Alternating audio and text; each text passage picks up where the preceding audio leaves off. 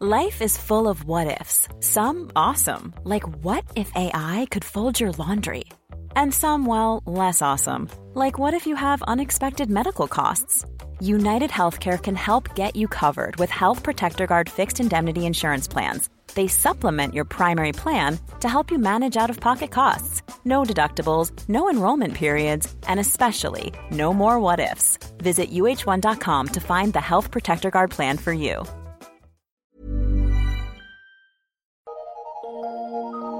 Eu sou Mário Persona e essas são as respostas que eu dei aos que me perguntaram sobre a Bíblia.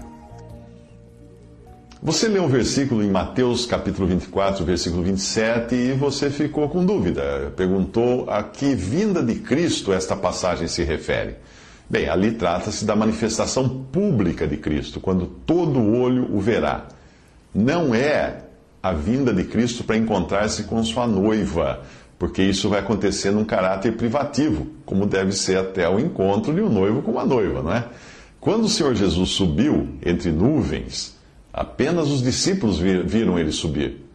Os anjos disseram que eles o veriam, os discípulos o veriam descer do mesmo modo, e eu creio que ele virá primeiro para o um encontro secreto com os seus nos ares, e do mesmo modo como foi oculta a ressurreição do Senhor Jesus quando depois ressuscitado, somente os seus discípulos o, viram. Uh, somente os panos que foram encontrados ali no, no, no, sepulcro foram vistos por incrédulos. E eu creio que né, nas nossas roupas serão encontradas aqui na terra, no arrebatamento, mas nada mais. Os nossos corpos não, porque eles serão sido transformados. Uh, Cristo apareceu ressuscitado apenas para os seus, e eu creio que a nossa ressurreição não será um espetáculo visível ao mundo. A nossa vinda com Ele mais tarde, sete anos ou um pouco mais depois, em glória, esta sim será um espetáculo visível. Mas para virmos em glória com Cristo é preciso antes termos um tempo com Ele porque existem algumas coisas que devem ser acertadas, como em qualquer encontro de duas pessoas que não se veem há muito tempo. Nós ficamos muito longe, muito tempo longe dele, e teremos muito para conversar. A questão das nossas obras, muitas delas más, né, que nós fizemos, praticamos aqui, elas precisarão ser resolvidas, e tudo isso não será feito na frente de incrédulos.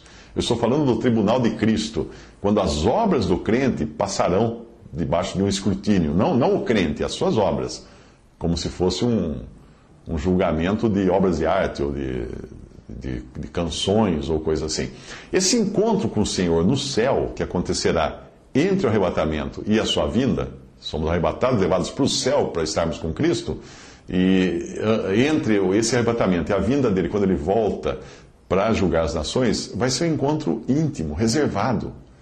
Eu digo mais: o encontro do Senhor com o seu povo terreno Israel também terá um caráter secreto. É. Embora ele venha manifestado publicamente, ele terá um encontro particular e secreto com o seu povo terrenal. Como, como que a gente pode saber isso? Na figura do encontro de José com seus irmãos. Lá no Antigo Testamento, em Gênesis, quando José se revela a seus irmãos que, que o venderam para o, para os inimigos que quiseram matá-lo e tudo mais, uh, antes de se manifestar a eles, ele, ele dá um grito na, na sala e fala assim: Fazei sair daqui a todo varão. E ninguém ficou com ele quando José se deu a conhecer a seus irmãos. Olha que coisa linda, em Gênesis 45, 1.